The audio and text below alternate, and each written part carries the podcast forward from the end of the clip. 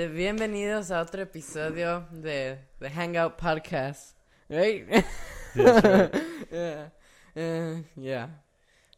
Sean todos bienvenidos a otro episodio más de The Hangout Podcast. Estamos emocionados de estar con ustedes una vez más eh, con otro episodio muy interesante. So, entonces, ah, mi nombre es Josh Perdomo. Soy el pastor de la iglesia Gracia en Tyler, Texas y estoy acompañado por mi hijo Junior, que últimamente me ha acompañado. El día de hoy me dice, Dad, we're going to do podcast. Y le digo, yeah, sure, let's go ahead and do it.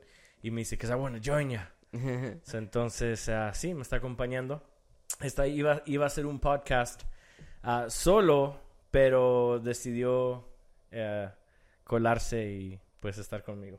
Yes. So, entonces, el día de hoy tenemos un tema muy interesante y algo que no lo habíamos notado antes hasta que... Hasta ayer. bueno, yo. bueno, sí, se los expliqué a ellos y decidimos. Pero el día de hoy tenemos un tema y es el tema de que ¿por qué Jesús caminó sobre las aguas? Entonces, ¿Qué te parece si entramos con el intro y después entramos al, al texto bíblico? Sí, yeah, let's roll it.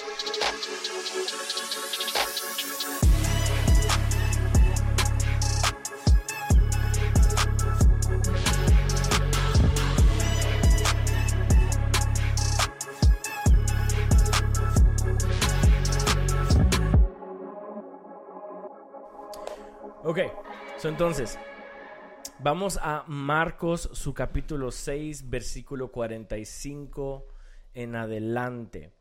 Y eh, eh, en, esta, en este preciso momento quise comenzar con Marcos o quise estudiar la versión de Marcos. Yo sé que hay Mateo y, y otros libros también tienen la misma historia, pero quise eh, enfocarme en Marcos porque hice un, estaba leyendo las escrituras y mientras las leía noté una palabra que me llamó la atención y de ahí comencé a desglosar todo el texto.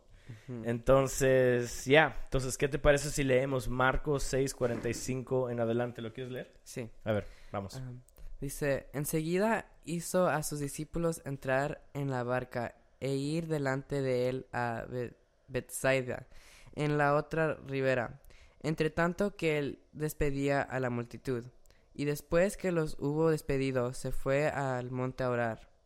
Y al venir la noche, la barca estaba en medio del mar, y él solo en tierra. Y viéndolos remar con gran fatiga, porque el viento les era contrario, cerca de la cuarta vigilia de la noche vino a ellos andando sobre el mar, y quería adelantárseles. Viéndole ellos andar sobre el mar, pensaron que era un fantasma, y gritaron porque gritaron porque todos le veían y se turbaron. Pero enseguida habló con ellos y les dijo, Tened ánimo, yo soy, no temáis. Y subió a ellos en la barca y se calmó el viento y ellos se asombraron en gran manera y se maravillaban.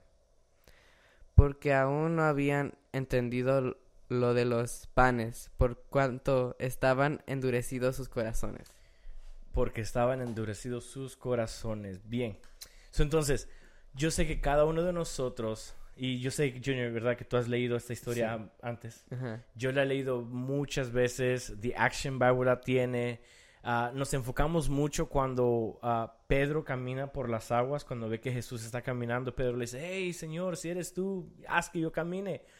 Entonces nos enfocamos mucho en ello, pero detrás de esta historia en sí, hay, una, hay un glorioso mensaje que impacta. Y bueno, a mí me ha impactado y quiero que ahorita mientras discutimos este texto y lo desglosamos, lo exponemos, quiero que mi deseo y mi oración es de que el Señor ministre el corazón de cada uno de ustedes. Entonces, comencemos con el versículo 45. Dice, enseguida hizo a sus discípulos entrar en la barca e irse delante de él a Bethsaida, en la otra ribera, entre tanto que él despedía a la multitud. Y después que hubo despedido, se fue al monte a orar. Ahora, entendamos que el contexto aquí está hablando que Jesús está despidiendo a la multitud de qué? Porque Dios, ah, perdón, porque Jesús había alimentado a cinco mil hombres y mujeres. Este es el contexto, o sea, antes de esta historia está la historia donde Jesús multiplica los panes, los y, los panes y los pescados o los peces, ¿verdad?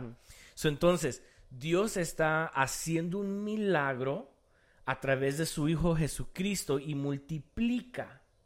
Pero entonces, dice aquí las escrituras que enseguida, después que eso sucedió, Jesús hizo a sus discípulos a que entraran a una barca y que se fuera para el otro lado de la ribera, adelantándoseles a él mismo. ¿Verdad? Notemos algo que el Señor Jesús mismo hizo que ellos estuvieran.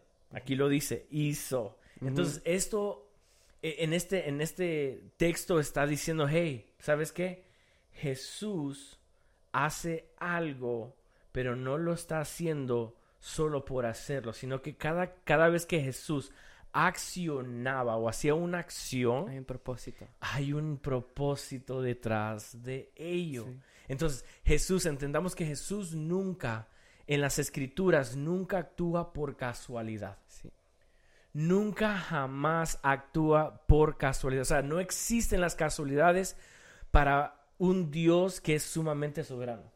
No lo existe, ¿verdad? Todo es parte de un plan más grande. Todo es parte de un gran plan, exactamente. Entonces notemos que en nuestras vidas, cuando las cosas suceden, es porque hay un propósito detrás de ellos. Entonces Jesús hizo, le dio alimentos a los cinco mil y después de esto, dice, enseguida de esto hizo que sus discípulos. Y la pregunta era, ¿por qué no se subió Jesús con ellos? Es porque ya había un plan y propósito detrás de la razón por qué Jesús no se subió. ¿Verdad? Entonces, versículo 47 dice, y al venir la noche, la barca estaba en medio del mar y él, y él solo en tierra. Y viéndoles remar con gran fatiga, porque el viento era contrario cerca de la cuarta vigilia de la noche, vino a ellos sobre el, andando sobre el mar y quería adelantárseles. Ahora, quiero que notemos dos cosas aquí también. La primera es dice que cuando ellos estaban en medio del mar, unos dicen que aproximadamente ya habían remado por lo menos nueve horas. Y en esas nueve horas llegaron ellos al medio, en medio del mar. Fue cuando la tempestad les llegó. Imagínate nueve horas de estar remando. entonces, dice, viéndoles remar con gran, ¿qué? ¿Qué dice? Fatiga. Fatiga. Y es interesante que esta escritura, la palabra aquí fatiga, no implica, no implica un cansancio. Aunque sí me imagino que estaban cansados pero está implicando más como el texto un tormento. una tormenta, sí. Un tormento. O sea que ellos estaban angustiados, estaban no solamente cansados, pero estaban con miedo, en temor. Era un tormento, o sea que estaban asustados por lo que estaba sucediendo en ese preciso instante. ¿Verdad? Ok. Pero el versículo 28, 48, eh, perdón, dice, y viéndoles remar, viéndoles Jesús, no solamente los mandó, pero aquí a una vez más Jesús muestra su omni, ¿qué? Presencia. Dios está en todo lugar. Dios está en todo lugar. Él se había quedado atrás, dice las escrituras.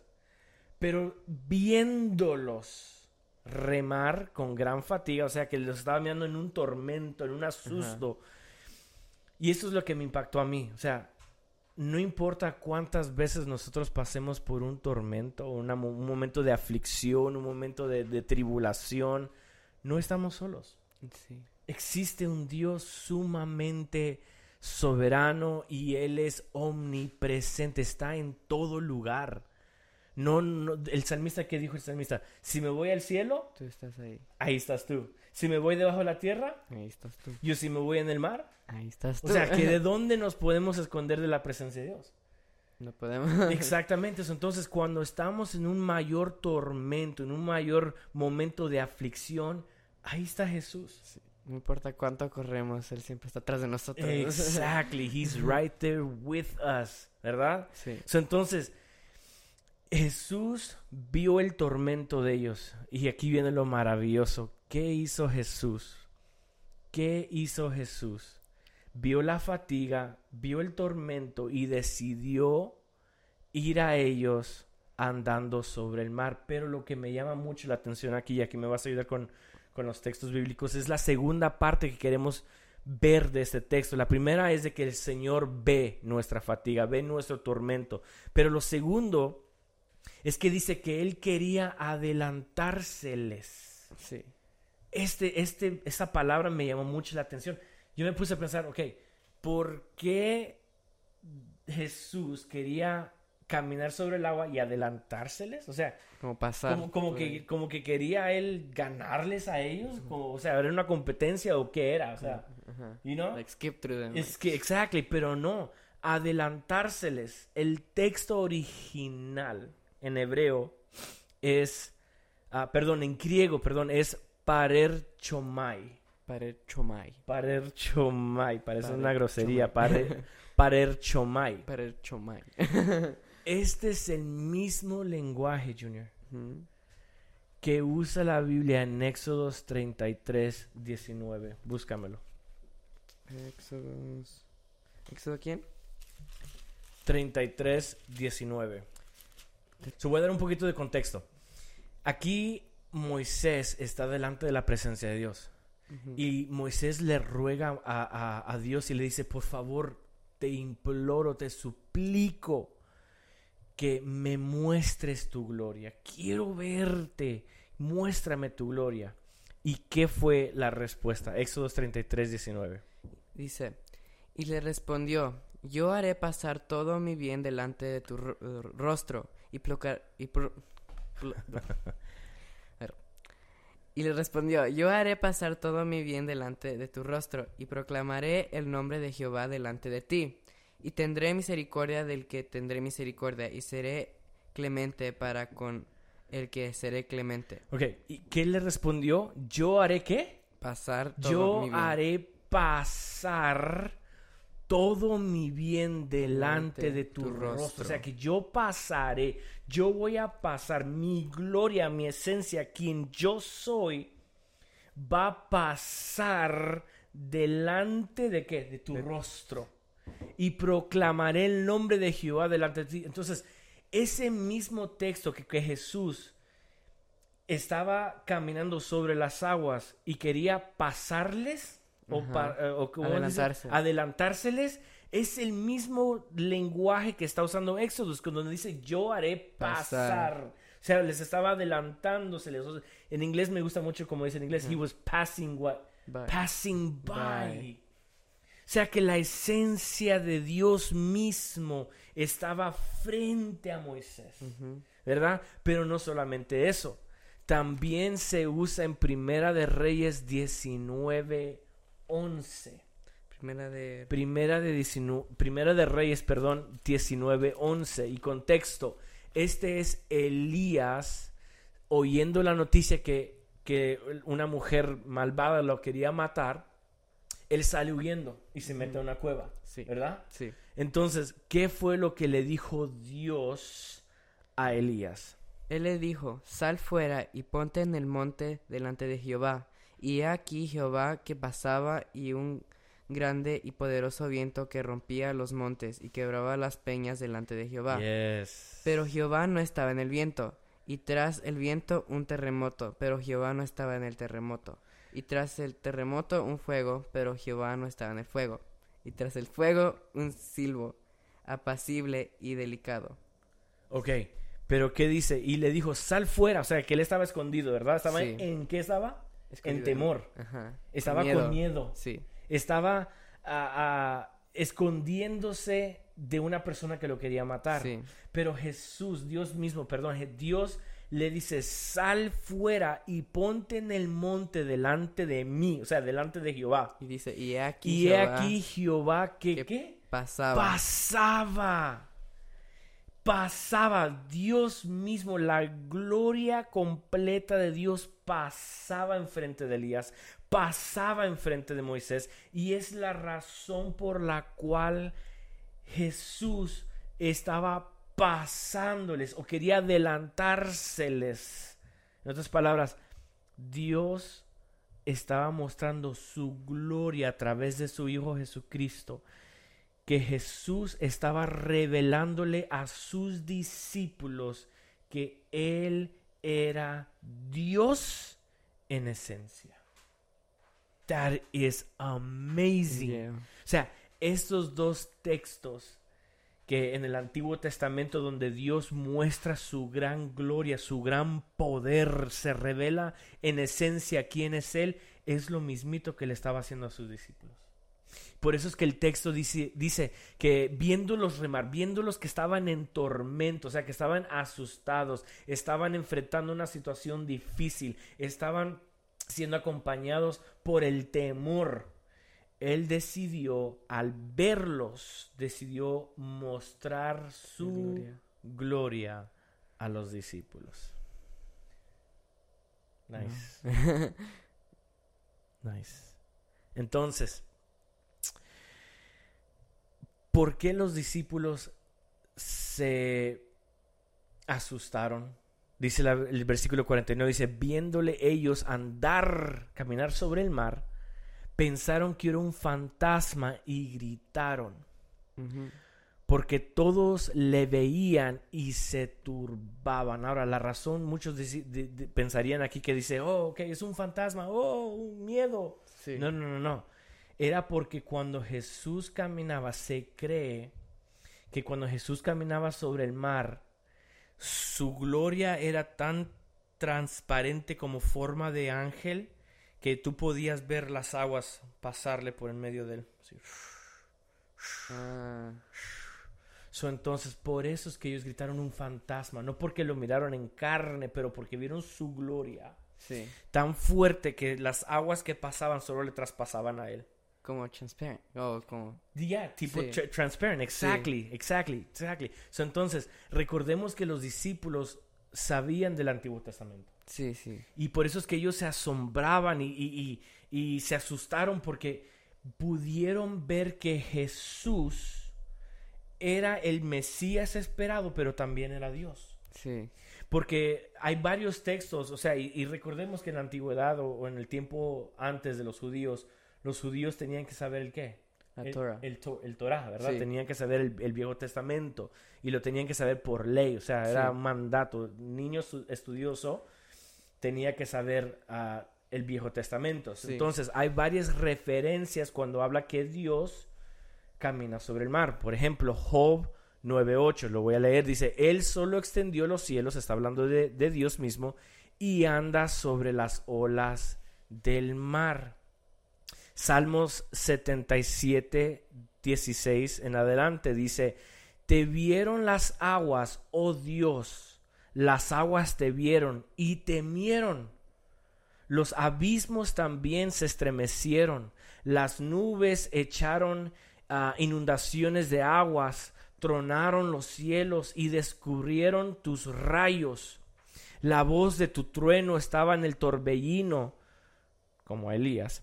Tus relámpagos alumbraron el mundo, se estremeció y tembló la tierra. En el mar fue tu camino y tus sendas en las muchas aguas y tus pisadas no fueron conocidas. Habacuc 3:15 dice, caminaste en el mar con tus caballos sobre la mole de las grandes aguas. Entonces, ellos tenían miedo porque estaban asombrados de que él era Dios. Exactly. Porque Me robaste la palabra. Porque el Antiguo Testamento decía de que Dios caminaba sobre las, aguas. Exactamente. Eh, fue la razón que en las otras, en las otras versiones o en, las, en los otros ah, libros de la, de la Biblia, cuando habla que Jesús camina sobre el mar, Pedro sí. fue el que le dijo, si eres tú, entonces haz que yo camine. Porque no lo, como diciendo, si tú de verdad eres Dios, el Mesías, llama mi nombre y haz que camine contigo. Y yo caminaré. Ah, ok. Ah, ok, I get it now. I get it. ellos sabían el Viejo Testamento. Sí. Y al ver a Jesús caminando, conectaron el Viejo Testamento con lo que con la gloria que Jesús estaba caminando y Pedro fue el primero que dijo, "Hey, si eres tú, make that I can go walk in the waters. Make me walk in the waters." Y, y Jesús le dijo, ¿qué dijo? Ven. Y ellos y Pedro qué? Caminó sobre las aguas. ¿Verdad? Se, se, se gritaron y se asombraron porque vieron al Mesías. Vieron la gloria de Dios.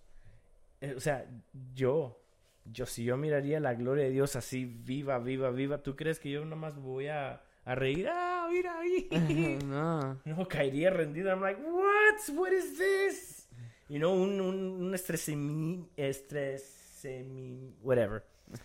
No, a ver, que Moisés, porque en Moisés cuando dice que cuando pasó a la gloria de Dios sobre Moisés, se tuvo que hasta poner un velo porque a la gente lo espantaba. Exactamente. Por eso es que viene el famoso velo. So, bueno, versículo 50, y, ya estamos terminando. Dice, porque todos le veían y se turbaban, pero enseguida habló con ellos y le dijo, tened ánimo. Yo soy. Yo soy. No temáis. Wow. Dos cosas, dos revelaciones tan impactantes para los discípulos. La primera, la gloria que él estaba pasando en medio de ellos, o sea, su gloria. Y la segunda, una afirmación de quién era él. I am. Who I am. Exactly. Yo soy. Le dijo, no tener ánimo. Yo soy.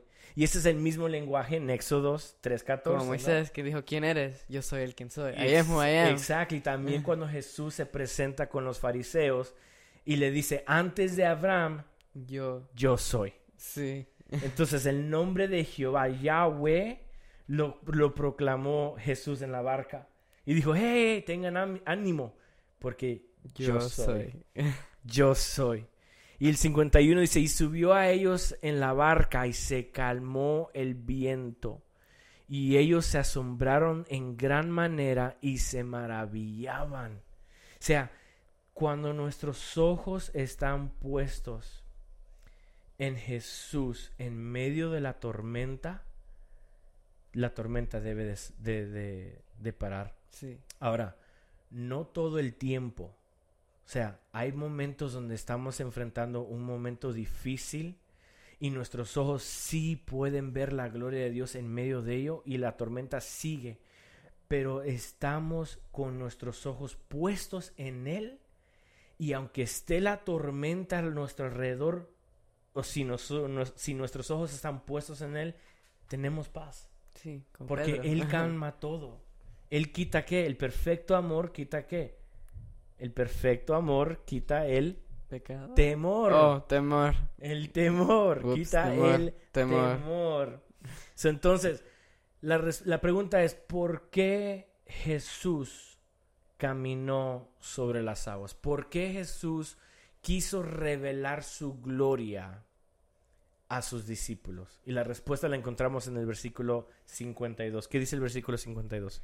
Dice, porque aún no habían entendido lo, lo de los panes, por cuánto eh, estaban endurecidos sus corazones. entonces, la razón por qué Jesús caminó sobre las aguas porque no entendieron la primera vez. Es porque no entendieron la primera vez. No entendieron el milagro que Él hizo al multiplicar los panes y los peces.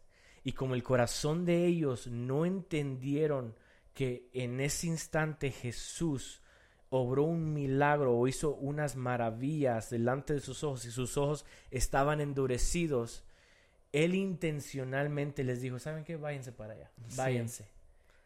Y yo voy a pasar y les voy a mostrar mi gloria. Sí, es como, es como Jesús hizo milagros tan milagros y nunca entendieron que quién era él, de verdad era el Mesías, no entendieron que era Dios o eso estaba, pues te mando una tormenta y a ver si al fin entiendes que quién soy yo yo soy Dios, soy quien soy. soy, soy, soy el que soy, ¿no? Así le dijo a Moisés. Entonces, para ya terminar, que esta es una historia muy, oh, man, o sea, nos llena, bueno, a mí me llena de una alegría porque sé de que en cualquier momento que estoy enfrentando una situación difícil y estoy en mi barca y mi barca está en medio de la tormenta, yo sé que Dios me ve y sé de que me acompaña. entonces, ¿cómo podemos aplicar esta historia a nuestras vidas? El día de hoy quiero hacerte un recordatorio. Quiero recordarte de que no importa qué tan difícil sea tu tormenta, Dios siempre está ahí. Te ve, porque Él es omnipresente, te ve, oye tu clamor, ve de que estás pasando por una tormenta. Yo, si eres su hijo, créemelo, lo hizo intencional. Si eres su hijo, Él te hizo pasar por esa tormenta. Y tú dirías, ¿por qué? Porque te quiere mostrar su gloria. Porque quiere mostrar su gloria. O sea, qué bendición. Él mismo nos hace pasar por la tormenta para que nuestros ojos puedan ver su gloria. Y algunas veces culpamos a Dios, Dios, ¿por qué permitiste que esto pase? Pero lo permitió porque Él quiere hacer algo bien grande, te quiere enseñar su gloria y qué, qué, regalo más mejor, ¿no? claro, o sea, o sea, hace que nuestros ojos, por eso es que Romanos dice, para los que aman a Dios, todo obra para bien. para bien. Para los que aman a Dios. Y entonces esa es la seguridad nuestra.